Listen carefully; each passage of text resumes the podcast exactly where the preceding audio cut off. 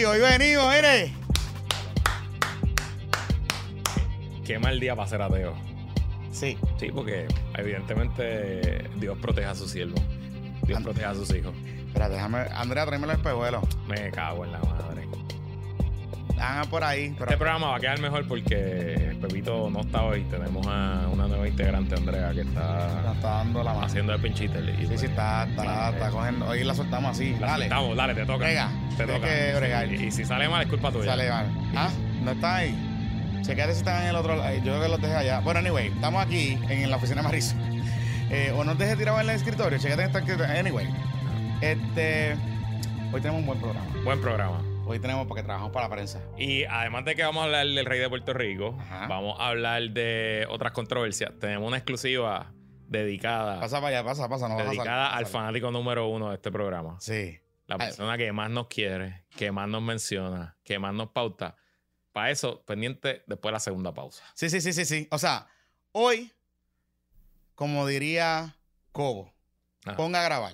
Ponga a grabar, ponga a grabar. No Ponga tiene que grabarlo, está No, en YouTube. déjame que grabarlo porque esto lo está en YouTube. Pero esto, esto- esto es moderno, esto no ajá. No tiene que, no tiene que llamar a su vecina, como dirían, que, como dirían la, esa charrería de comentarios charros que. Andrea, gracias, gracias por perdóname, porque estoy aquí tratando. Si no esto, no puedo. si no leo esto, no puedo ver la, la- la- No puedes leer los patroncitos. los patroncitos, ni este ponchar ro- bien, ni ponchar Ni bien. bien. Este. Bueno, pues lo que tú te ajustas la vista. ajá, ajá. Este PPP Extra Sí. es traído por uno de nuestros patroncitos favoritos, los jabones de jabonera Don Gato, que te recuerda que ya estamos en plena primavera y está la nueva colección de jabones de Collection Lush Gardens con colores y olores frutales para la primavera, elaborados con los mejores aceites naturales, esenciales y aromáticos, seguros para la piel. No vas a creer cómo te vas a sentir después de utilizar los jabones de jabonera Don Gato. Ahí Pruébalos y siente la diferencia. Visita ahora mismo jaboneradongato.com y recuerda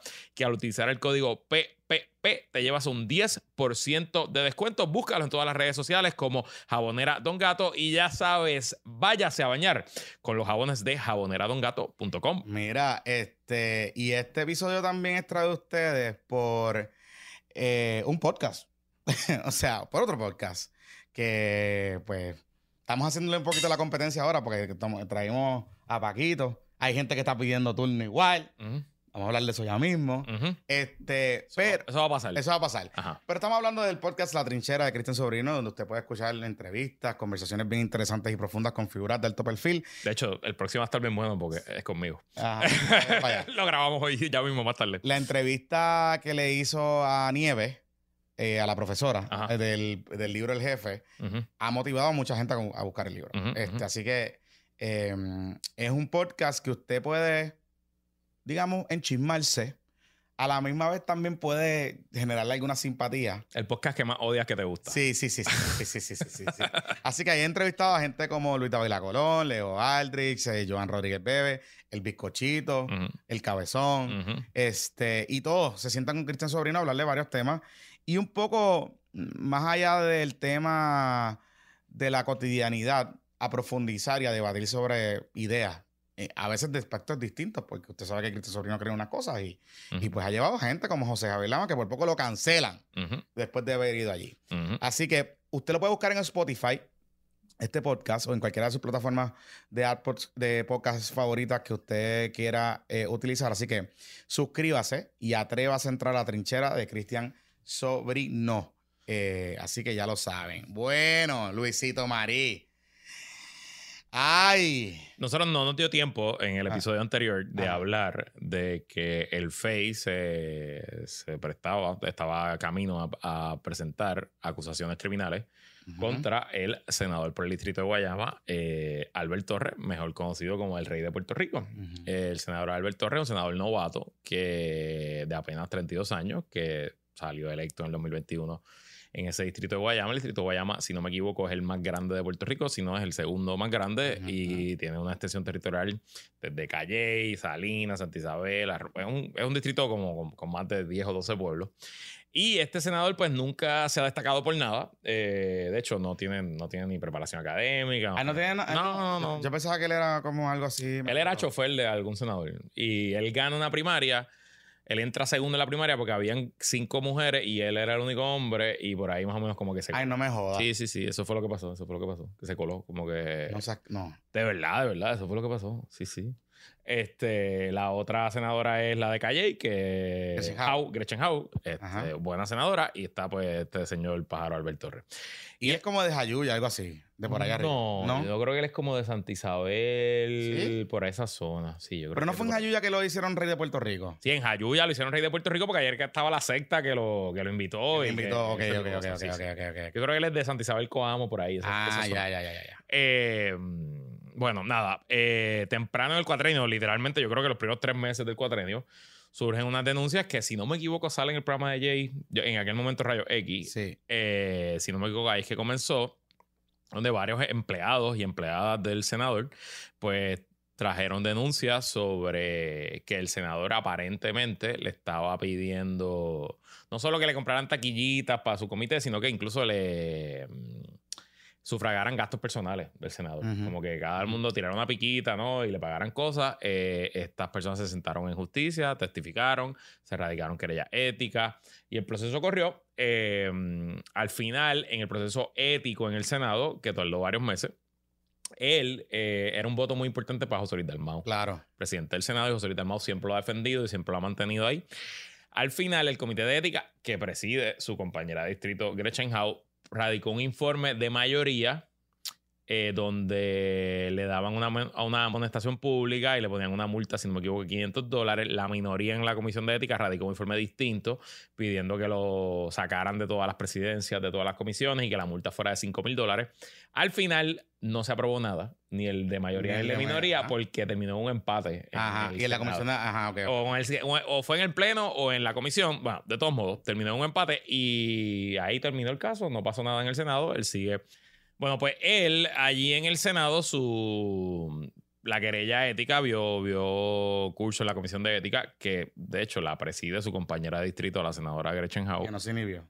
que no se inhibió en el proceso. No, de verdad tiene razón por qué inhibirse. Eh, y luego de que entrevistaron a los testigos, hicieron varias vistas, esas vistas de ética son cerradas, eh, hubo dos informes. Uno de la mayoría, Ujú. Que recomendaba una amonestación pública al senador y una multa, no recuerdo si fue así de 500 pesos o algo así. Eh, y la minoría, que en este caso se unió el PNP, el PIB, eh, La coalición, la coalición. Victoria y, y Vargas Vidot, este, radicaron otro informe pidiendo, además de la amonestación pública, pidiendo que se les removiera de todas las comisiones y las presidencias que tenía y que la multa fuera de 5 mil dólares. Pero no se aprobó ni el de mayoría ni el de minoría. Al final del día, el proceso terminó en nada porque la votación en el hemiciclo fue un empate. Y según yo entiendo, en el hemiciclo, ¿verdad? Cuando ya baja la votación al pleno, pues simplemente pues no pasó nada. Así que él, a la fecha de hoy, estaba como senador normal, haciendo sus cosas y... Él y- estaba como rey de Puerto Rico. como rey de Puerto Rico. Este, nos aclaran aquí en el chat que cuando lo declararon fue rey de Puerto Rico fue en una iglesia en Patilla. Así que él es O de ese, por allá. de ese, de ese- de ese lugar, de esa, de esa zona. Bueno, ese es su distrito. Eh, bueno, pues la cosa es que justicia, paralelo a lo que estaba haciendo la Comisión de Ética del Senado, oye, esto fue en el 21, o sea que estamos en el 23. O sea, esto, no- esto fue el primer año, el cuatrenio. Usted el año siguió pasado. investigando. Justicia siguió investigando. Porque las eh, alegaciones eran como que algo de. Como que eh, maltrato y. No, porque había alegaciones de me pediste dinero a cambio de mi trabajo. Habían alegaciones de que me pediste dinero para pagar gastos personales tuyos. Exacto. Como que pagarte tus almuerzos, tus cosas. Y adicional a eso, habían alegaciones de, de acoso laboral. No de acoso sexual, sino de, de que el tipo parece que es un gritón, un jodón, este, que humilla a, la- a los empleados, etcétera, etcétera. Este, pero bueno, pues justicia siguió investigando y hace varios meses el secretario de justicia refirió al FEI.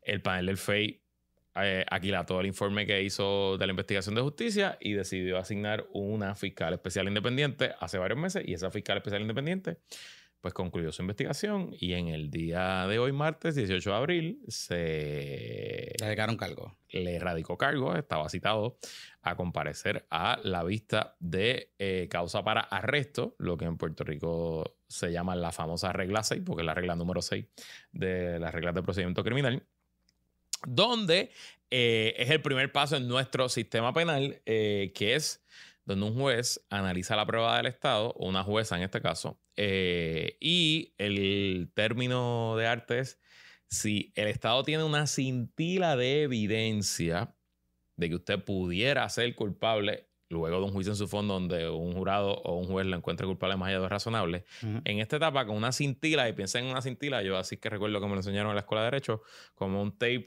transparente. Literal, es, es la- la- el grosor El grosor. el grosor de un tape transparente, de un tape transparente si la prueba la fuéramos aquí la tal como Exacto. el documento. Es un rastrito. Es nada, es, es esencialmente que, que no parezca que el, el Estado está fabricando el caso demasiado evidentemente, que por lo menos la fabricación sea... o sea, Sí, o sea, eh, y, y- y en palabras así, para que, no, para que los abogados no nos... digo, nos van a regañar de No van a regañar. Alguna No, barbaridad no, dije, no pero... importa, no importa, no importa.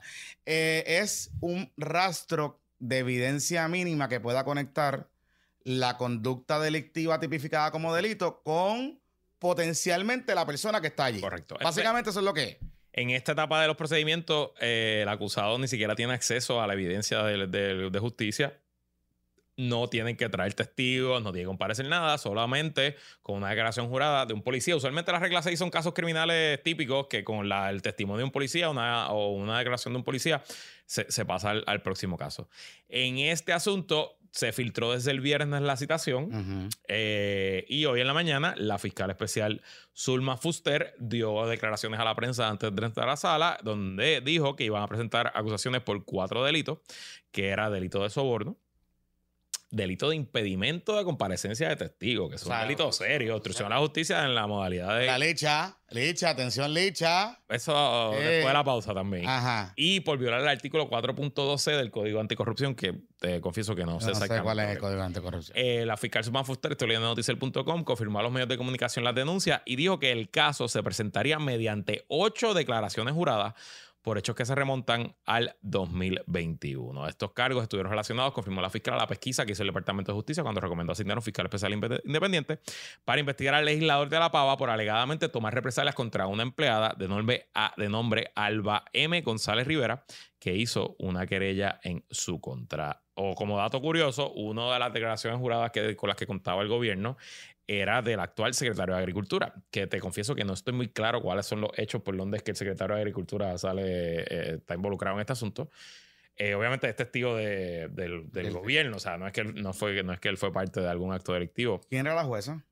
Pues la jueza de San Juan, una jueza municipal, jueza Alfrida Tomei, eh, no encontró causa para arresto contra el senador.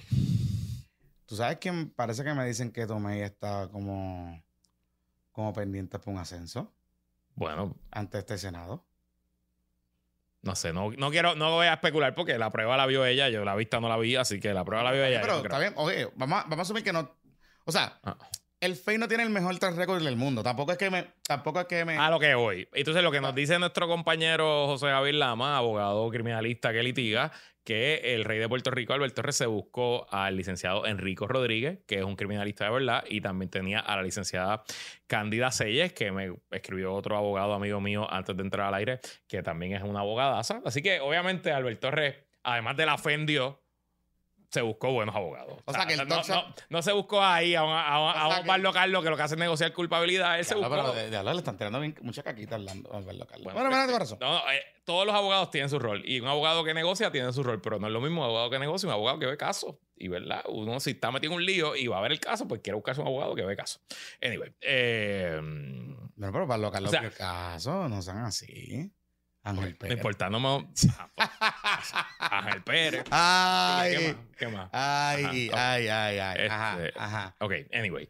Eh, así que nada, apuntémosle o sea, otra, otra, otra, otra, apuntémosle otra cagada al Face. otra cagada del FEI, este, digo, me- yo presumo que ellos tienen, porque el, el gobierno, recuerden que el Estado tiene un segundo turno al bate, puede, pedir ir en alzada, Ujú.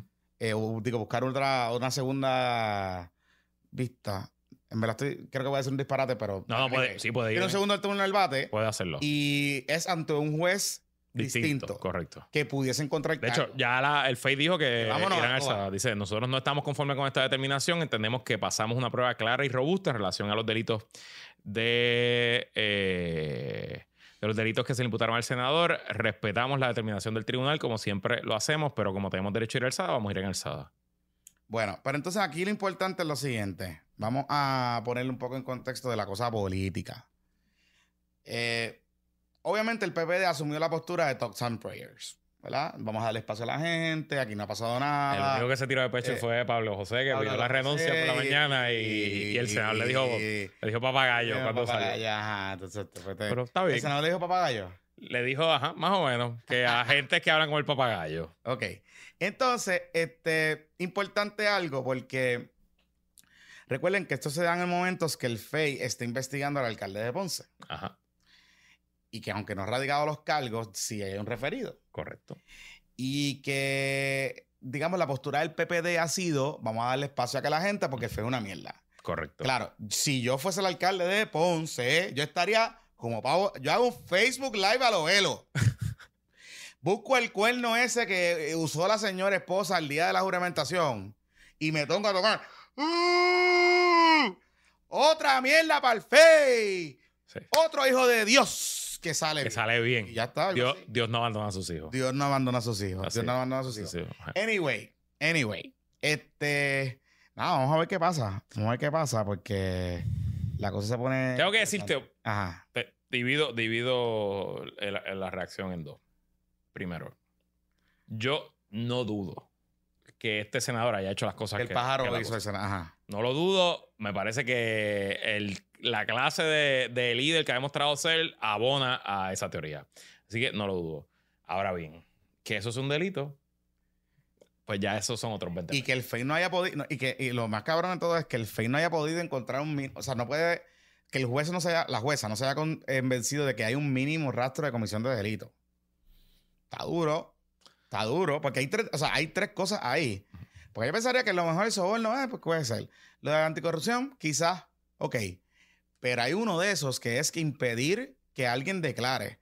Y eso es tan sencillo como que alguien diga, no, el senador me amedrentó. Que si iba a hablar con alguien, eh, qué sé yo, pues, pues, pues, claro. Y que ese tipo de delito, por, tradicionalmente los tribunales se los toman muy en serio porque un delito que atente contra un testigo es un delito que atenta contra el sistema de justicia, Exacto. porque sin testigos no se pueden probar los casos, así que obviamente pues, los, los tribunales son muy celosos a la hora de proteger a los testigos, con razón. Eh, pero por otro lado, te lo tengo que decir, eh, el FEI es una oficina altamente politizada, una oficina que tiene un récord devastadoramente malo en los casos contra la corrupción, una oficina que acostumbra a perseguir políticamente a opositores, usualmente del PNP, porque el FEI lleva con- básicamente controlando el panel del FEI desde Fortuño para acá, eh, y que se le han caído un montón de casos. Y en este asunto, la primera bandera roja es que los hechos son del 2021 y la acusación se viene a radicar en el 2023. Claro. Y no es que los hechos, porque si fue que los hechos se conocieron ahora, pues está bien, porque en el Pero caso, del, de en el caso del alcalde de Ponce, los hechos son del 2020. Pero ahí hay una- Pero, pero se vinieron a conocer en octubre que empezó el supino. Entonces, ya tú ves que de octubre a abril, pues es un tiempo yo creo que es razonable para que el FEI esté investigando. Pero en el caso del rey de Puerto Rico, del 2021 que se conocen los hechos a que se radiquen en el 2023, pues han pasado dos años y ya, ya eso nada más debió habernos levantado bandera a todo el mundo de que hmm, quizás esto no es tan... No está tan sólido como... como Nos queremos limpiar al rey de Puerto No. Rico, pero, pero, pero pues, vamos a ver, creo que el PPD lo va a tener que sacar en la urna, eh, en las primarias. Vamos a ver claro. Sí, Vamos a ver claro. sí, sí. Mira, este, hablando de, de cositas. Pero nada, felicidades al rey de Puerto Rico. Yo no sé si él bebe, pero hoy se bebe que se bebe. Estoy seguro que sí. Bueno, yo creo que va, va con las doñitas esas que te declararon rey de Puerto Rico y va vaya a celebrar papatilla. Hoy se bebe el cáliz de la sangre. El cáliz de la sangre. Sí, sí, y las hermanas que Y están. se a- hinca rodilla. y bro. Hoy se hinca la- rodilla. las vírgenes que le ofrecieron para, para los sacrificios, pues hoy, Eh, eh. hoy sí que sí. Sí, sí, sí. Mira, este. ¿Con qué quieres ir ahora? Bueno, teníamos en agenda eh, Noticiero Wars. Vamos a hablar de Noticiero Wars. Vamos a hablar de Noticiero Vamos a cortarle las patas aquí. Vamos, let's do it. Yo no sé si nos vamos a cortar las patas. No, no, no. En verdad, este. Un poco. Esta información surge porque el ahora conocido periodista, el tuitero de hierro, este, el bartender, Ya lo oye, pero Bartender es ahora una celebridad y le llegan los chismes.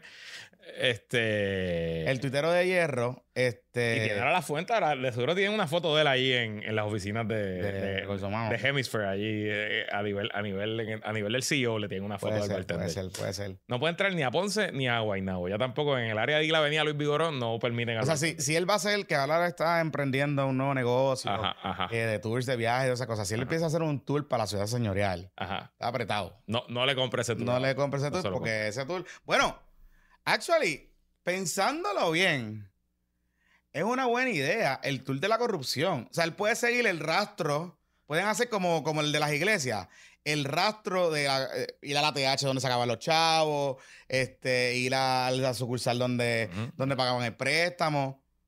Puede ser, como el de las iglesias, las siete iglesias. Bueno, anyway, el bartender esta semana sacó eh, un thread donde básicamente recoge eh, lo que había pasado. Surgieron, aparecieron unos billboards en varias zonas de Puerto Rico donde se Incluyendo a la Martín Nadal en las a- entradas de a- Guapa. la ruta para esto. Ujú, El chisme original era que esos billboards le pertenecen a GFR Media ujú. y que GFR Media, alguien en GFR Media, cogió y tumbó la compra de los billboards. Correcto. Y después lo pusieron en Bimedia. Y después lo pusieron en Vimedia, que Vimedia dijo, dame los chavos. I don't care. I don't fucking care. I don't fucking Dale, care. Dame, dame Pero- eso y, y dale. pues, Seguro. Eso, eso está la vida. Saludito a la gente buena de. Exacto. Pero mire, lo que pasa que también aquí que recuerde algo. Los medios de comunicación en Puerto Rico, muchos tienen intercambio de media a media. Y esos intercambios son para darme pauta para yo promocionar mi programación. Entonces yo puedo pro- promocionar las cosas. eh, eh, eso, eso siempre pasa. Sin contar otro tipo de intercambio que pueden tener por contenido o lo que sea que vayan a tener. Así que yo me imagino que GFR, alguien en GFR, se dio cuenta y que paró la compra. Lo que alega y lo que dice Bartender, que no es del todo incorrecto, es que hubo alguien de GFR que choteó a la administración, a la gerencia de Guapa Ok, por la compra, que le dio el heads up. Y que entonces la gerencia de Guapa llamó a, más arriba. a más arriba y les dijo, parame esta pendeja. Párame esto. No, le- no, no la compra. Exacto. Ok. Pero recuerden algo. El contexto es importante. By the way, los billboards valen más o menos 900 dólares a la semana. Así que si lo compraron por un día, pues divide 900 entre 7 Por por pantalla, por pantalla. pantalla. Exacto. Eso, eso es lo que vale un billboard. Bueno, eh, la colectiva está buscando 420 pesos para poner un billboard. Por o sea eso. que más o menos por ahí. Eso es lo que es. Ok. Eh, 128 al día. exactamente. Ok, importante algo y quiero poner un poco en contexto, añadir lo que, añadir a lo que, a lo que estaba pasando. Eh, y voy a entrar en detalles con, con los elementos que dijo eh, Bartender. El tema de los billboards. Recuerden algo. De los medios en Puerto Rico que tienen sindicato, está El Nuevo Día, Jeffrey Media, Telemundo y Guapa. Y Tele11 también tiene sindicato. Los Telemundo, Tele11 y Guapa los representan el mismo sindicato que se llama Upagra. Que está representado por otra gente también, que son, digamos, ellos están afiliados a otra, gente. Pero esencialmente ese es el sindicato de esos tres medios. El de GFR es un sindicato que está afiliado a una de afuera, Steelworkers, no sé qué carajo. Y GFR en los últimos años ha tenido problemas eh, laborales, eh, sindicales, de convenio. De hecho, creo que todavía están, hay un hecho ahí con el convenio y la negociación del convenio. So que más allá de que si alguien choteó o no, hay un incentivo también de GFR Media de autoprotección, Claro. de evitar Que que, sí. cuando tenga su propio conflicto laboral, que lo va a poder tener porque lo han tenido recientemente, Claro. no venga a su unión A comprar anuncio en a Guapa. comprar anuncios en Guapa. Exacto. Claro. Este, ¿verdad? Y un poco, eh, quizás no tenemos acuerdo, pero es como que, papi, yo creo contigo y el capitalismo siempre El se va a jugar. Ahí hay alianza, ahí hay Sí, alianza, sí, ahí hay alianza. sí, sí. Ahí, ¿verdad? Y, y yo me imagino que eso pudo haber jugado en esa dinámica, que es perverso, que está bien cabrón. Es verdad, es verdad, es verdad, es verdad. Este, y pues nada, estamos con solidario con los muchachos allí en, en- con sus reclamos sindicales y del convenio colectivo. Este, si nos quieren enviar más caquitas, nos las pueden enviar. Este, ya usted sabe. Anyway, la cosa es que este conflicto obrero patronal en Guapa viene ya de hace algunos meses. Quizás años. No tanto. No, ok. Eh, eh, el, el convenio, la negociación no viene, no, no, Ok. no creo que haya durado Ya, tanto ya, tiempo. Creo que es después de la pandemia. O sea, es como que por ahí.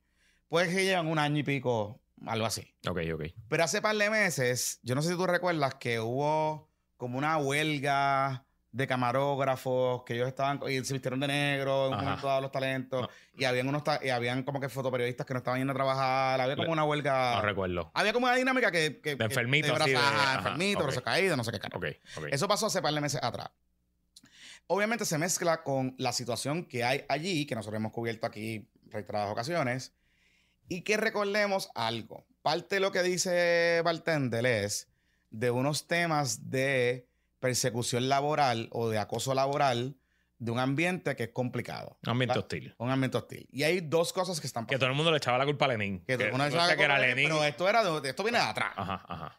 Digamos, Lenin, bajo Lenin ocurrieron algunas cosas, etcétera, pero esto viene de atrás. Esto viene de, de- de otro elemento. Así que les digo todo esto porque hay dos tractos de esta situación. Hay sí unos issues con la parte gerencial, que digamos que es la jef- los jefes de información, que esos eh, productores no son unionados, ellos son gerenciales y ellos responden a la gerencia. Y ahí sí hay unos issues, de hecho, de hecho. El muchacho este que salió en el revolú del restaurante La Picadera, el Emiliano Bujosa, creo que se llama Jonathan. Este muchacho estuvo en esa mesa de redacción y aparentemente sale porque la nueva vicepresidenta de noticias que está allí, Nira Ruiz, en los cambios que ha hecho para reorganizar su departamento a su imagen, a lo que ella quiere hacer, pues parece que el muchacho se molestó porque le cambiaron el horario y él cogió y se fue. Ok. Pero con este muchacho habían ocurrido varias situaciones de acoso laboral e inclusive en contra de unionados. ¿Verdad? Y les menciono esto porque esos son elementos de empleados gerenciales. Ahora, del lado de los unionados, que son los reporteros, los fotoperiodistas, los editores y todos ellos, hay una serie de situaciones que se han ido acumulando con los años.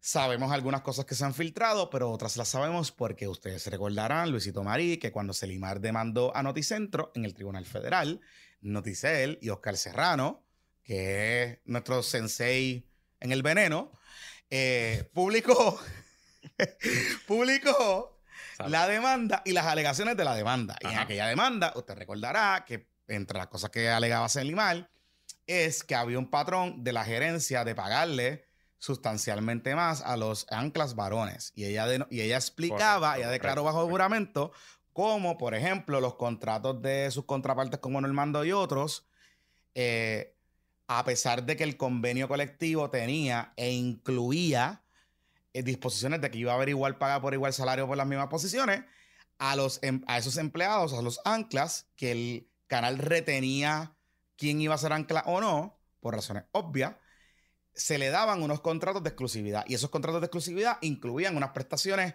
como bonificaciones que llevaban los salarios de esos empleados a unos estándares bien altos. Y lo que alegaba Selimar era que a ella le estaban discriminando por ser mujer. Que ella, si ella hacía el mismo trabajo que Normando, Ujú. pues ella debería ser compensada de la misma manera, ¿verdad? Ese era básicamente el argumento que ella tenía en ese caso. Que más que lógico. Más que justo. Más que justo y lógico. Y lógico. Eh, ¿Qué pasa? ¿Qué pasa? Esa demanda se tranza, ellos llegan a unos acuerdos y estipulaciones, etcétera. Selimar se va para Tele 11. Eh, y no supimos más nada. Se litigó bastante, porque se litigó tan- bastante.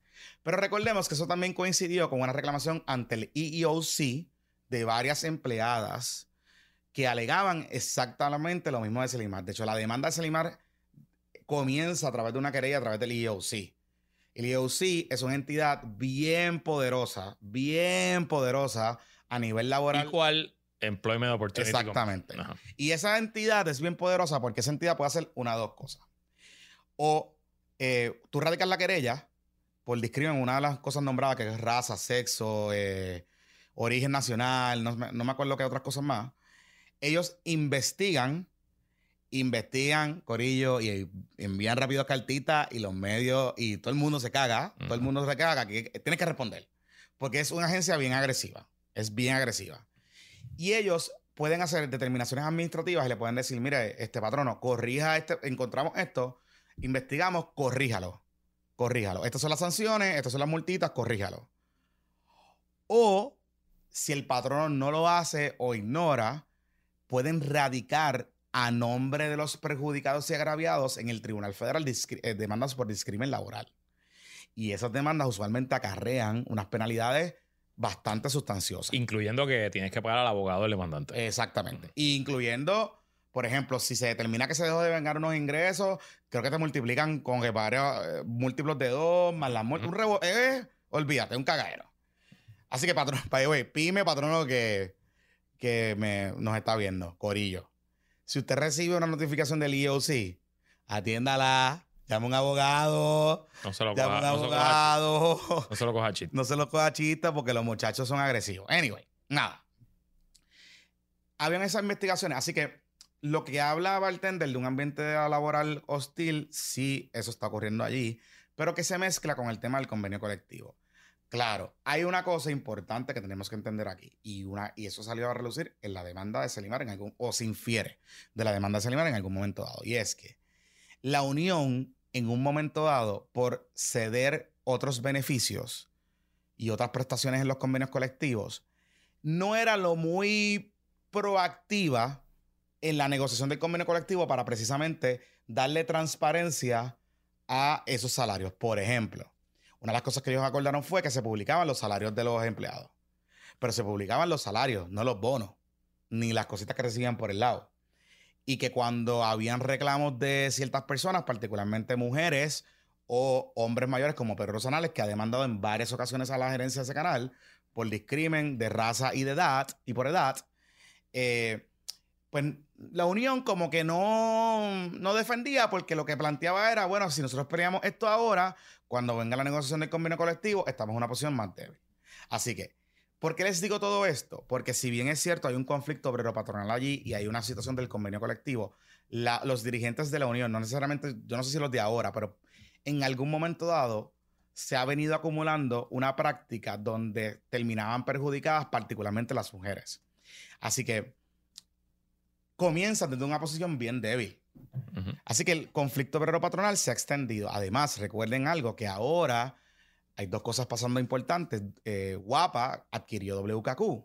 Así que ellos están en esa fusión operacional que eso... KQ, WKQ y KQ 105. Y KQ o sea, yo- 105. Guapa está montando una estación AM y una estación FM. Exacto. Que son la estación número uno de Puerto Rico, AM y FM. Exacto. O sea, que Y no, que- es, no, es caña- que- no es cualquier cosa. Y que ya yo sé que lo que está pasando es un poco una consolidación de las ambas operaciones. Ajá. Y cuando eso ocurre, porque eso pasó en primera hora y en el nuevo día, cuando ellos se fusionan Van a ver con la misma bandera, lo que, lo que pasa es que le obligan a las, a las uniones a negociar un solo convenio. Ya. Y la unión de. Hay una unión en, en WKQ. Ya. Son menos empleados, pero hay una unión en WKQ. Ya. Y usualmente lo que hacen en las empresas es: miren, yo solamente voy a reconocer una sola unión. Ya. Yo no sé qué ustedes van a hacer, pero yo voy a reconocer una sola unión. En parte, porque. Pero no es Upagra las dos. Las dos No, no. En Ah. la ya es otra cosa. Ok, ok. Pero en parte porque, eh, primero que uniforman las escalas, van a haber empleados que eh, están en posiciones similares en algún medio, pero sobre todo, importante, que cuando tú consolidas, tú puedes mover gente. Tú puedes decir, bueno, yo tengo una necesidad ahora en WKQ para generar una señal de televisión que necesito ahora un fotoperiodista que en vez de reportarte a Guapa, vas a ir ahora a WKQ para que me grabes allí unas cositas y unas cosas. Y por ahí creo que va la cosa. Obviamente hay un problema en la gerencia local de Guapa. Guapa la gerencia ha cambiado ya en dos ocasiones, la presidencia. Hay un presidente que lleva bien poco tiempo allí. Eh, pero en realidad el poder detrás del trono es Jimmy Altiaga, que es el vicepresidente de programación. Es la persona más senior de la gerencia, lleva mucho tiempo allí. Eh, es la persona que básicamente toma las decisiones de todo. El- en un canal de televisión, programa, está el, el gerente general, el vicepresidente, presidente. Pero debajo de ellos está el VP de programación y justo al lado está el VP de ventas. Esos son los dos, los dos gallos más importantes en una estructura de televisión. Porque el de programación responde a los ratings y es el que va a tomar decisiones que venta para poder vender. Y en parte, el presidente, aunque tenga, aunque brega con la operación completa, brega con todo. Brega con pagar la luz, el agua, que si la señal está funcionando, que si ingeniería, que o sea, brega con muchas cosas. Programación está pendiente Solamente de lo que sale a la Eso, a programación, a qué lata voy a comprar, qué Y venta, novela pues, turca voy a Y traer. venta, pues es venta. Ah, exacto. Y venta, pues es venta. Ajá. Exactamente. Y venta le va a decir, es un amigo, no puedo vender. Ajá, ajá. Este, programación, pues voy a buscar otra novela turca. Ya. ¿Me entiendes? Lo, o sea, Sí, sí, sí, me, sí. me- me entiendes lo que tiene. A- Así que les digo todo esto porque la situación es un poquito complicada, está bien difícil. eh, eh, obviamente es una, decisión- una situación bien difícil para la gerencia de, de, de Guapa porque, y y esto lo hemos hablado antes, me- anteriormente, las operaciones de noticias en Puerto Rico, a diferencia de otros lugares en el mundo, son operaciones que dejan mucho, mucho, mucho dinero. Pero cuando te digo billete es billete largo. Y no son los que dejan billetes, que son fáciles de producir, no cuestan tanto dinero. O sea, cuestan dinero, pero no cuestan tanto dinero producir como, digamos, una novela, un, eh, una serie de televisión. Y además, recuerden algo que estamos acercándonos a las elecciones, que viene mucha pauta y por lo que se anticipa, nada más con el evento del- de los PPD, ahí hay pautita. Eh, las primarias, va a haber pautita. Va- y hay muchos medios compitiendo, Corillo. Y ahí, tú sabes. Así que los canales tienen que ser muy cuidadosos. Y eso yo presumo que el sindicato lo sabe y por eso está presionando de la manera que está presionando, porque no puede debilitar la posición del canal de cara a una elección como la que se prevé que va a pasar. Y recuerden algo, Guapa no tan solo es la emisora local, sino también es el website. Y guapa.tv es uno de los websites más, de, está en el top 5 de Puerto Rico. Así que eso es mucho dinero en pauta también, pero requiere de contenido, que la mayor parte de contenido viene de noticias o de sus programas afiliados. Eh, y otra cosa es que ahí es que donde están los chavos grandes. Eh, Guapa tiene Guapa América. Y Guapa América depende de los retrans. Los retrans son estos fees que pagan las cableras en los Estados Unidos. Y en Puerto Rico también. Por, por transmitir la señal. Cuando usted, digamos, está en Liberty y usted pone Guapa, a Guapa le pagan unos fees por suscripciones o lo que sea. Eso está negociado. ¿Qué pasa? Que con el cambio en los hábitos de consumo, donde la mayoría de estas cableras, los próximos, estamos hablando de los próximos dos años, de hecho, ya Liberty anunció que lo que está haciendo, ya usted no va a tener una caja en su casa, usted compra un Apple TV y usted baja la app de Liberty y usted ve todo por el Liberty. Siguiendo el modelo un poco de Nikon. Nikon es una que, empezó aquí en Puerto Rico, una cablera que es Ujú. Usted compra una caja, pero se conecta a través de sus servicios de internet. Esto no es anuncio ahorita, esto es parte de la tecnología que está pasando en Puerto Rico. Pero ellas pagan unos retrans fees. Y esos retrans fees para las televisoras son un montón de dinero. Y en el caso de Guapa, es un montón de chavos, porque Guapa es el único canal de Puerto Rico que tiene una señal exclusiva para los Estados Unidos. Y en los paquetes donde se ve la señal de Guapa, en los paquetes más caros. Y le o sea, pagan a Guapo. Y le pagan a Guapa un billete. Es el modelo de Fox News, así que. Es el modelo Fox News, es el modelo Fox News. Y no tan solo eso, que Guapa ahora se está moviendo bien agresivamente a poner su señal en afiliadas locales en algunos mercados. Eso están explorando eso en los próximos años. Y están comprando también programación de otros canales locales. En un momento dado, por ejemplo, jugando pelota dura, se veía en Estados Unidos a través De Guapa de América. Correcto. Eh, y era un, un acuerdo que tenían y eso a Pelotadora le generó un montón de dinero. Porque el problema que tiene Guapa es que aunque ellos tengan los derechos de la novela turca en Puerto Rico y de las películas que usted ve en estreno, no las pueden transmitir por Guapa América porque no tienen los derechos allá, porque Claro. cuesta un huevo chavo. Claro. Así que ellos dependen enteramente de programación local. Le compran al Canal 6, le compran... Pero, ojo, los decretos contributivos. Recuerde, hay decretos de exportación, Y particularmente en cine. Correcto. Y si usted es uno de los requisitos es distribución en Estados Unidos. Correcto. Y si usted tiene distribución en Estados Unidos, significa chavito. Son créditos. Toda la producción, créditos. puedes coger crédito y revenderlos y generarlos. Y, dale- y lo revende, no tienes que revender, lo O lo usas tú, lo usas tú. Lo distribuyes tú, porque. Guapa América es otro canal. Exacto. Así que yo creo que esto se va a resolver. eh, se va a resolver en algún momento dado. La gerencia va a tener que ceder. Abran ese wallet, es herencia, lo que tienen y, que es- hacer. y- y me consta que la gerencia, desde que ocurrió lo de Selimar, ha negociado con algunos talentos, particularmente mujeres, y les ha hecho justicia. O sea, no las ha llevado quizás a los niveles top, pero sí les está pagando mejor y sí está contratando mejor. O sea, eso me consta, que eso ha pasado.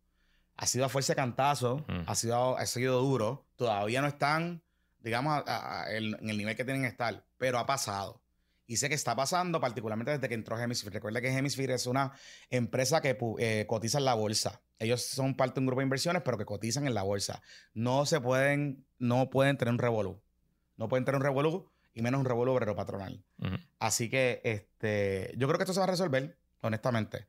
Este, siéndote bien honesto y bien sincero, yo creo que se va a resolver.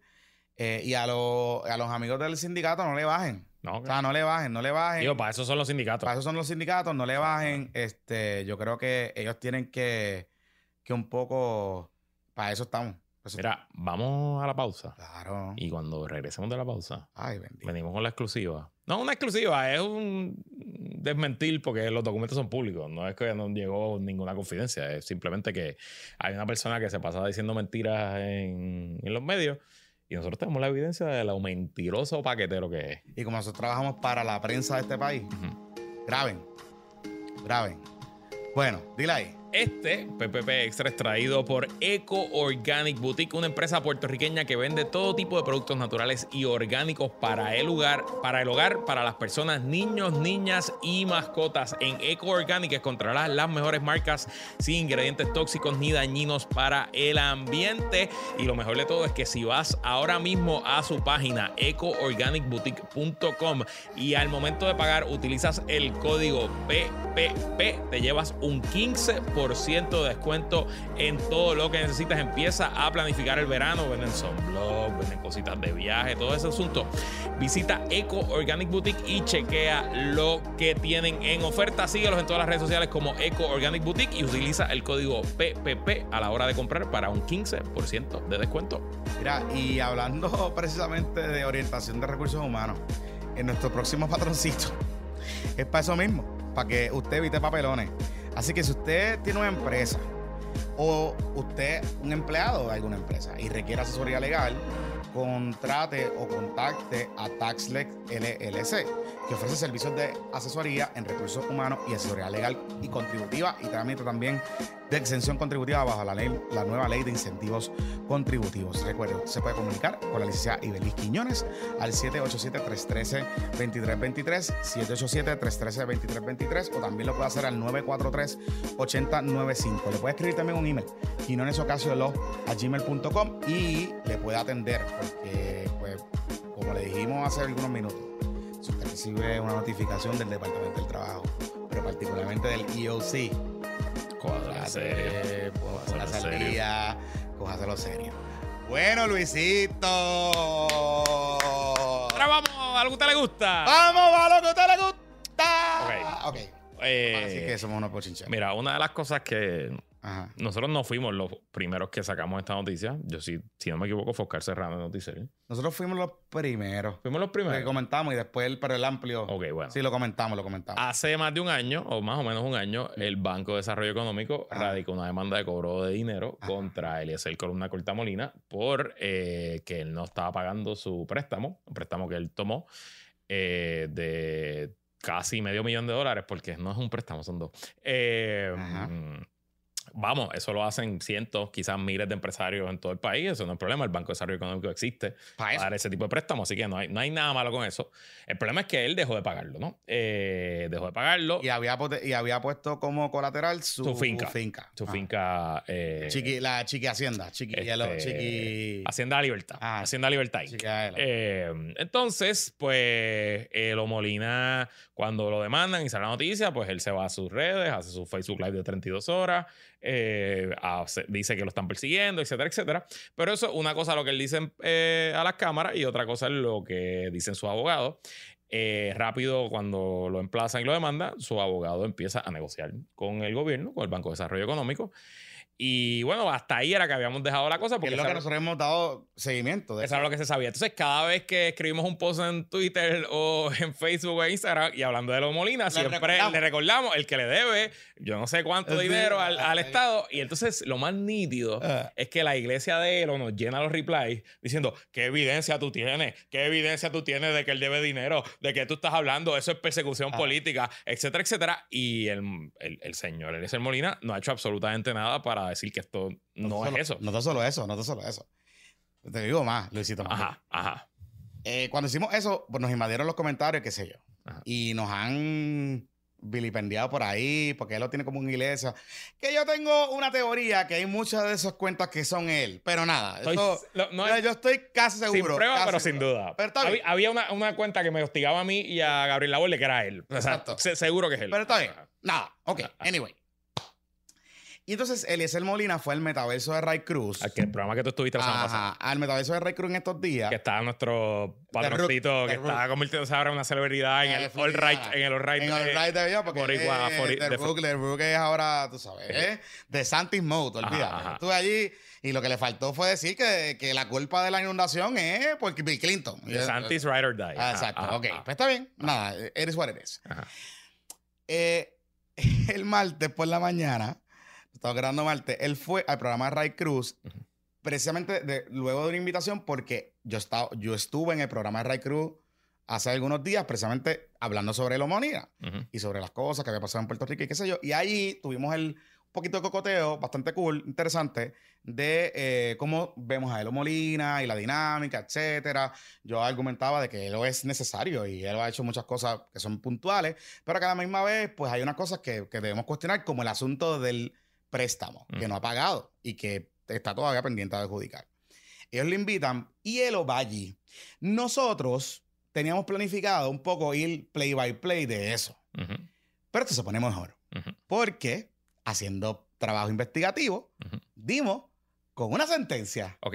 Ok, vamos por, da- da- vamos, vamos por partes. ¿Tienes la grabación no? Vamos a poner la No, grabación. no, no, Ok. no, no, olvídate de eso. Porque Él en la grabación, esencialmente, dijo que él dejó de pagar ese préstamo porque le estaban cobrando doble, que hubo varios meses que le hicieron el débito doble y que cuando él se puso a investigar quién era el oficial del banco que te corría su préstamo, era una persona que directamente trabajaba en la campaña de Pedro Pierluisi y pues nada, él básicamente le dijo a Ray Cruz y a, y a su, y a su audiencia que él dejó de pagar por una cuestión de principios, por persecución política, porque desde Fortaleza es una protesta, una le protesta. estaban cobrando doble el préstamo. Es una protesta, una eh, protesta. Es, un pro- es una protesta. Ok, vamos con la primera. Nosotros estábamos literalmente preparando el show. Todos estos minutos Estábamos, sacando, estábamos escuchando el audio, estábamos organizados con esto. Y a mí me da curiosidad porque los casos civiles en Puerto Rico son públicos Ajá. y están digitalizados todos. Y yo entré a Sumac, yo soy abogado, entré con mi cuenta a Sumac y di una búsqueda y dije, déjame buscar el caso de Elo. Y me encontré Ajá. que hay una sentencia. Ahora. Ahí yo tengo la imagen aquí.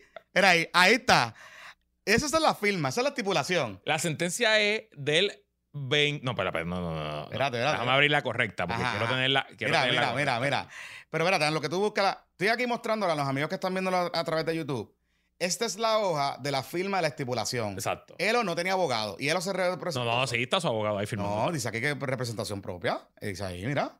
Chécate la firma. No, y Juan Antonio Correa. Ah, Juan Antonio. Ah, sí, sí. ah, Juan Antonio ese sí. Sí, sí. Oye, que ese, ese, oh, ese te tengo que contar una historia. Ah, Está persiguiendo. Ajá. Se mete en los comentarios de la gente cuando le hablan en contra de Lo Molina. Ok. y le empieza a comentar a la gente. Bueno, me escribió una persona que le comentó en una publicación a Elo Molina, él le contestó, aparentemente esta persona es abogado, Ok. y él se metió al RUA y le empezó a tirar, como que le empezó a tirar al tipo. O sea, como que, bah, Ok. eh, nada. Muy bien. Anyway. Bueno, nada. De hecho, pues. y Juan Antonio Corregel es, eh, creo que nieto de... De Corregel, Corregel, presumo, sí, Corregel, presumo, sí, sí, tiene el mismo nombre. Ajá, ajá. Eh, Juan Antonio Correa Rusi, eh, RUA 19191, que es el número de los abogados, ajá. eh, firmado por Eliezer Molina, está viendo la imagen, Exacto. Juan Antonio Correa, y de parte del Banco de Desarrollo Económico, el licenciado Alex Rodríguez Reynolds. Exacto. Eh, el caso es pues, Banco de Desarrollo Económico versus Hacienda Libertad Corp tienen la y el Molina. portada. Ahí está. Y está el número de caso y todo. Cualquiera lo puede buscar. Nosotros, ah, no, eh, espérense, porque, porque como aquí la gente habla mierda con cojones Ajá. y, la, y los helonáticos, nosotros siempre vamos con evidencia, Corillo. Exacto. O sea, nosotros, Y cuando son rumores, decimos son rumores. Cuando son especulaciones, decimos estamos especulando. O sea, no, bueno. nosotros vamos with the facts. O sea, nosotros aquí hablamos with the facts, no como Cobo que se puso a decir que Wanda Vázquez, no olvídese. Ok. Anyway, ajá. Pues entonces, él hoy dando una entrevista el 18 de abril diciendo las cosas que dijo. Entonces, pues me meto en su Mac estos minutos antes de ir al aire y encuentro que hay una sentencia. El caso ya está cerrado. Hay Está una cerrado. sentencia. ¿Sabes de cuándo es la sentencia? ¿De cuándo, eh? Del 12 de abril. O ¿Qué? sea, de hace seis días. Esto es la sentencia del miércoles pasado. Y en esta sentencia, eh, la juez Isabel Padilla Zapata, jueza superior, Ajá. Dice, examinada la moción sobre estipulación y solicitud de sentencia radicada por las partes el 29 de marzo del 2023. Ajá. Este tribunal le imparte su aprobación y acoge la estipulación dictando sentencia de conformidad. Se incorpora por referencia a los términos y condiciones de dicho acuerdo transaccional a Ajá. esta sentencia. Están viendo en la pantalla ahora mismo parte de ese documento. Esencialmente, sencillo. Ajá. Si yo demando a Jonathan, Jonathan y yo negociamos, llegamos a un acuerdo y le decimos al juez, juez, llegamos a este acuerdo, este es el acuerdo, recoge el, acéptelo como y recoge ese acuerdo y conviértelo en una sentencia. Esto pasa todos los días en los tribunales, algo extremadamente claro. de hecho, la mayoría de los casos se transan. De hecho, la última información que se había recibido sobre este caso, que era una nota de Noticel, era que había un, eh, había un proceso de negociación y que Elo Molina había solicitado un plan de pago al Banco de Desarrollo Económico. Eh, y ahí fue que nos quedamos. Ahí fue que nos, ahí fue que nos quedamos. Claro. Pero esencialmente esta sentencia, y tú me corregirás, Luisito Mari, porque estoy aquí ponchándola eh, para los amigos, eh, hace dos cosas. Uno, estipula que... La deuda. La deuda. Que, o sea, y quiero decir esto bien con calma porque parte de lo que Elo Molina le ha vendido a sus seguidores es que esa deuda no existe. Punto. Que, eso, Es, eso, es, fake news y que eso es un embuste. Elo Molina acaba de estipular a través de su abogado en una sentencia del tribunal que en efecto la deuda existe. No solo eso, es que son dos deudas, ah, que es algo que yo no sabía. Al párrafo 3 de, ok, porque la sentencia entonces se le pone debajo la moción sobre estipulación y solicitud de sentencia, Exacto. que es lo que nosotros le presentamos, que estaba firmado por todas las partes, incluyendo a Eliezer Molina. Y en el párrafo 3 dice, la parte demandada reconoce adeudar a la parte demandante, o sea, Eliezer Molina reconoce adeudar al Banco de Desarrollo Económico las siguientes cantidades al 15 de marzo del 2020. Espérate, espérate, espérate, espérate, dame, dame buscar aquí las cantidades. Vamos allá. Ahí está. Y si ven, dice nota 101, bla, primera nota. Ajá. Principal. Ajá. 269 mil con 67 dólares. Eso es el principal del préstamo. Intereses, 82.185. Ahí que se trepa 385. Ajá. Y cargos por atraso, etcétera, 351.439. Esa es la primera, esa es la primera nota. Y dice aquí, esta obligación. Pero tengo que buscar las notas, que yo las tengo aquí. Ajá, ahora están ahí. Esa obligación continuará aumentando a razón de 97 dólares con 16 diarios, pactado. Y la segunda nota, la nota de número 102, que es la que yo no sabía que existía, Ajá. debe 78.346 de principal, 21.575 de intereses para un total de 99.922. O sea que el Molina no le debía 370 al gobierno. El Molina le debía 450 mil pesos al gobierno, es lo que le debe. y según él lo acepta aquí, estipulado. Cabrón, no es el gobierno, nos debe echaba a nosotros. ah, exacto, por eso. Porque, porque el BD presta dinero a nosotros. O sea, como que no es. Entonces, en la segunda página del acuerdo, pues establecen cómo es que él va a pagar esta deuda. Y ¿Cómo va a hacer? Tiene que pagar en el párrafo 5 la parte demandada, Eliezer Molina, se ha comprometido a pagar la deuda reclamada en la demanda y la parte demandante, el Banco de Desarrollo Económico, ha aceptado reestructurarles el pago de dicha deuda sujeto a los siguientes términos y condiciones. Para la primera nota, la de 269 mil más 82 mil de intereses, comenzando el 10 de abril de 2023. se supone que, ya hizo el primer pago, debe haberlo hecho. Eliezer Molina. No, pero si está como Chris Agrón. Bueno, Eliezer Molina, la parte demandada, pagará 59 pagos consecutivos por 7,463 o sea dólares. Eliezer Molina tiene que generar mínimo, mínimo, 7.500 pesos para pagar. Tiene que generar más, porque ah, la otra nota, la otra nota. Ah, ¿cuál es la otra nota? ¿Cuál es la otra? Y al final, luego de hacer 59 pagos, el pago 60 tiene que liquidar con un pago de 12.000,86. Esa es la primera, la primera nota. Ah. Párrafo 5B. Para la segunda nota, con el principal adeudado de 78 y intereses de 21 mil, ah. comenzando el 10 de abril, la parte demandada pagará 59 pagos consecutivos por 1.500 dólares y un último pago, que este está pesado, de 51.092,94 en o antes del 10 de marzo del 2020. O sea que realmente el Omolina, el plan de pago de Omolina es como un plan de reestructuración de la deuda de la Junta Control Tiene que pagar 9 mil pesos al mes. Sí, exacto. 9 mil pesos al mes tiene que pagar. Por 59 meses. Pero entonces, ok, pero Luis, ahora mismo me pregunto a mí. Ajá, mismo. Mismo. ¿Y de qué vive el Molina? Yo no sé, a ver, tiene que vender mucho café. Pero lo que pasa es que sí, o sea, si él está haciendo... O sea, tener un pagaré de 9 mil pesos al mes, eso está duro para cualquier persona, para cualquier empresa, o sea... a eso es lo que voy, o sea, si él está haciendo una estipulación de 10 mil pesos al mes, más o menos, 9 mil pesos. 9 mil pesos al mes. O sea, el homolina mínimo tiene que estarse generando, qué sé yo, 15 mil pesos para poder vivir. Al mes, al mes. Al mes. Pues no sé. La cosa es que realmente, o sea, él está cobrando, él está cobrando suscripciones en Twitter y eso. Sí, pero coño. Eso no genera. pero, o sea, está bien, pero puede, o sea, el, el gallo de Lomolina tiene que estar mínimo para cumplir con el pago, tiene que generar al año, al año, al año, tiene que generar una chavita. Te voy a decir algo. Te voy a decir Tiene que generar. Si no paga, Se le van a- en el párrafo 6, en la eventualidad de que la parte demandada, Eliezer Molina, incumpla con cualquiera de los términos y condiciones anteriormente expuestos, la parte demandante solicitará a este honorable tribunal la correspondiente orden de ejecución de sentencia sin más notificación aparte alguna y con ello la ejecución de las garantías, incluyendo, pero sin limitarse, la ejecución de las hipotecas sobre las siguientes propiedades. Rústica Hacienda Cafetal, cita en el barrio Indiera Fría del término municipal de Maricao, ese es el número uno. Eso no es donde él se metía en la charca. Yo creo que sí. Y Urbana, solar marcado con el número 34 de la urbanización Cap de Mar, radicada en el barrio Sabana de la Murcia. que es la casa, ¿no? Que es la casa donde él vive, en Vega Alta. O sea, que está hipotecando la casa donde él vive con su familia y la finca. Y tiene que conseguir 9 mil pesos al mes por los próximos 59 meses. Y, y la tienda esa del café la quitó. Pero esto es porque es persecución política. Esto es todo persecución. Esto no, esto es fabricado, esto no existe. Me imagino que la firma es fabricada también, porque esa es su firma, Eliezer Molina Pérez. Cabrón, espérate, espérate un momento. Déjame ver si estoy entendiendo algo bien. Wow. Wow, wow, wow. O sea, yo quiero. Miren. Estas son las cosas que a mí me gustan hacer en este espacio. Por eso a mí me encanta. Digo, a mí me encanta lo que yo hago. En verdad. Mira que dice aquí que el, el subscribe es de 4.99 al mes, que si quieren apoyarlo, que lo ayuden. Sí. Que le manden los 4.99. Eh, ok, está bien. Ajá. Anyway. Ajá. Este, y por eso yo hago, por eso yo hago estas cosas. Digo, a mí me encanta mi trabajo. A mí me encanta, yo me vivo esta mierda. O sea, yo, ay, te- o sea, yo soy de las pocas personas que te puedo decir que trabaja en su pasión y que de verdad agradece todos los días porque eh, tengo la oportunidad de, de hacer lo que hago y me puedo ganar la vida y pagar las cositas con, con esto y, y- y yo me lo cojo bien en serio y Luis también. O sea, somos bien responsables de lo que nosotros hacemos. Y sí, a veces nosotros jodemos, a veces Somos informales, y Somos jodedores, sí, informales y pegamos bellones. Somos bully a veces, Y a ¿verdad? veces Sí. somos hacer con el chiqui bully. Yo Ajá, sé que ajá. Gabrielito Rodríguez, quizás como representa el corillo de los chiqui bullies, pues, Ajá. tú sabes, puede sentirse indignado. Yo entiendo toda esa parte y, y a veces yo digo, diálogo.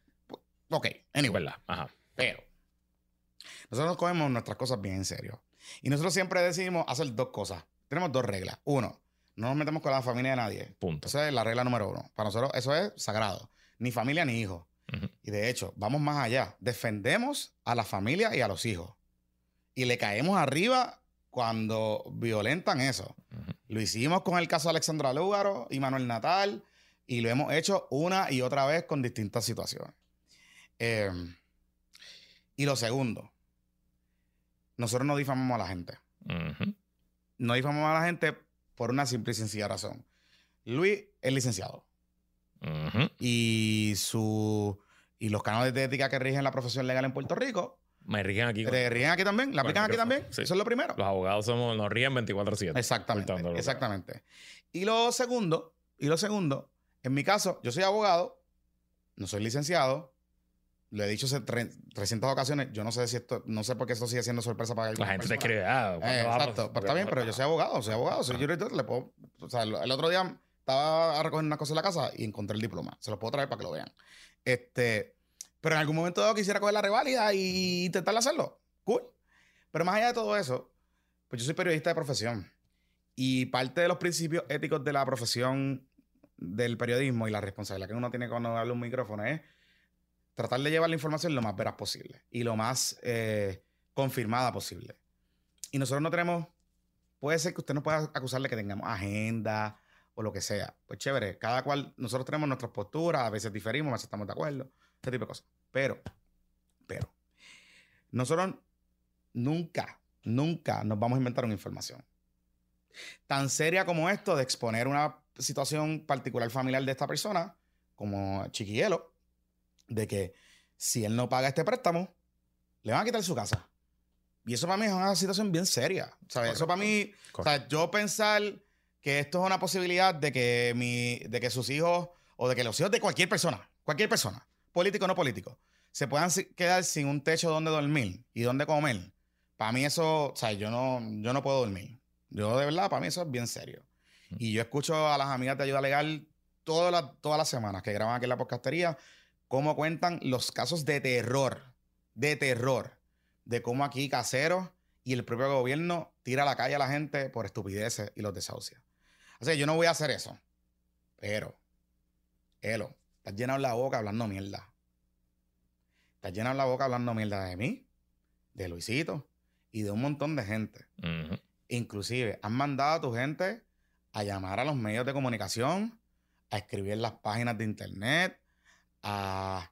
le has enviado mensajes de voz a gente porque ha dicho las cosas que han dicho. Y lo único que nosotros siempre hemos planteado es que tú seas transparente. Lo mismo que tú le exiges a Walter Pierluisi, a Pedro Pierluisi, a Anaís en, en Recursos Naturales, a todo el mundo que tú has hecho, todo lo que tú has hecho, eh, muchas veces con razón, porque la tiene, la tiene, caballo, la tiene. Eso no está aquí, eso aquí no es, eso aquí no es el tema, la tiene. Todo eso se va por la borda cuando tú deliberadamente has decidido crear un, un- un mundo alterno y una historia alterna que no existe y que es embuste. Y si tú le hablas claro a tus seguidores y les dices, Corillo, pues nos ha ido mal económicamente, no pude pagar un préstamo, estoy en un proceso de reestructuración, se, se entiende, se entiende, eso le puede pasar a Te cualquiera. recoge los chavos. Parte de ser, de ser comerciante, Eh, de tener un negocio Oye, que el fracaso es se la doy. de nuestro Yo sistema. escuchaba, le escuchaba la entrevista que di- le dio a Ray Cruz y tiene toda la razón. Eh, yo soy- él decía, yo soy ingeniero y estuve muchos años en la construcción, etcétera, y decidí montar una finca porque yo creo que el futuro de Puerto Rico tiene que ser autosustentable y eso incluye la agricultura. Mano, te la doy. Y emprender requiere valentía, requiere Y, sacrificio. y el fracaso es parte de emprender, porque Claro. o sea, es, es la, es la forma de, de hacer las cosas. Exacto. El problema es la realidad alterna que él crea para mantenerse como puro y casto, su charlatanería y su populismo vago, su llan- que es un tipo llanito ideológicamente, que no representa nada, que no construye movimiento y que su única razón de ser es el shock value, el shock factor, y que cuando enfrentado con la realidad de que tiene que buscar 9 mil pesos al mes para pagarle al Banco de Desarrollo Económico antes de comprarse un calzoncillo o antes de pagar la matrícula de la escuela de los hijos o de pagar la hipoteca de la casa, porque presumo que la casa tiene una hipoteca, además de esta que tiene ahora con el Banco de Desarrollo Económico, decide inventarse fantasías de persecuciones políticas, de que él no debe, de que la deuda no existe, mientras hay un documento legal firmado hace dos semanas donde él admite que debe casi medio millón de pesos al gobierno de Puerto Rico. Pues coño, chico, pues Eh, claro, pues te busca que te digamos payaso porque eres un payaso. O sea, eh, eh, para que usted tenga una idea de, de lo payaso que es este anormal, porque es que no me queda otra decirle. Eh, porque a él le gusta decir palabras duras. Sí, sí, sí, su- claro, su- seguro. su esto. Este anormal, después de firmar la estipulación del acuerdo que llega con el gobierno de Puerto Rico Y que hay una sentencia. y que hay una sentencia, se ha atrevido a irse de Media Tour a decir, de hecho, sacó un live diciendo que eso era embuste. Así de embustero es. Pero ese es lo que la gente dice que ese es. Ese es el que viene a salvar esta pendejada. Correcto. Ese es el que viene a resolver todos los problemas de Puerto Rico. Ese es el que tenemos que darle una doble vara. El mismo tipo que se negó a entregar sus planillas de contribución de ingresos en, la- en las elecciones. Diablo, está duro. Está duro, Corillo. Y nada, consejo para Eliezer Molina. Yo sé que a ti te divierte y te llena y te genera satisfacción lo que tú haces públicamente. Pero papi, hay que buscar 9 mil pesos todos los meses. Así que ponte a trabajar. Porque te vas a quedar sin finca y sin casa. Y si usted cree que el gobierno de Puerto Rico no va a ir al tribunal y pedir la ejecución de la sentencia. Y más que ya él aceptó que le ejecuten la, la casa sin, sin, sin oposición. Así que volvemos. Chúpate esa en lo que te mandamos la otra. Teníamos la razón. La teníamos. Cosas que pasan. Vamos a darlo ahí. Miren, eh, para los patroncitos que llegan hasta aquí, el Zoom del jueves lo vamos a hacer mañana miércoles. Lo vamos a poner en el Patreon. Porque el jueves juegan los cangrejeros. el juego de los cangrejeros y eh, es muy probable que el nacimiento de mi niña sea adelante. Uh. Así que estamos en la recta final. Duro, duro, duro, duro. Qué bueno. qué Estamos bueno. en la recta Ya mismo, final. ya mismo viene, tenemos nueva productora asociada. Ya. Pues hay que ponerla a trabajar Hay rápido. que poder trabajar a alguien Sí, sí, aquí, aquí, que aquí. un ratito. Exacto. Mira, que la fuerza lo acompañe. Se me cuidan, muchachos. Nosotros vamos a subir el documento de la demanda completo a nuestro Patreon eh, para que lo tengan. Y a las redes Y a también. las redes también, pero, pero a nuestro Patreon. Porque, Sí, sí, para que la tengan antes. este, y que la pasen bien. Que la fuerza lo acompañe. Bye.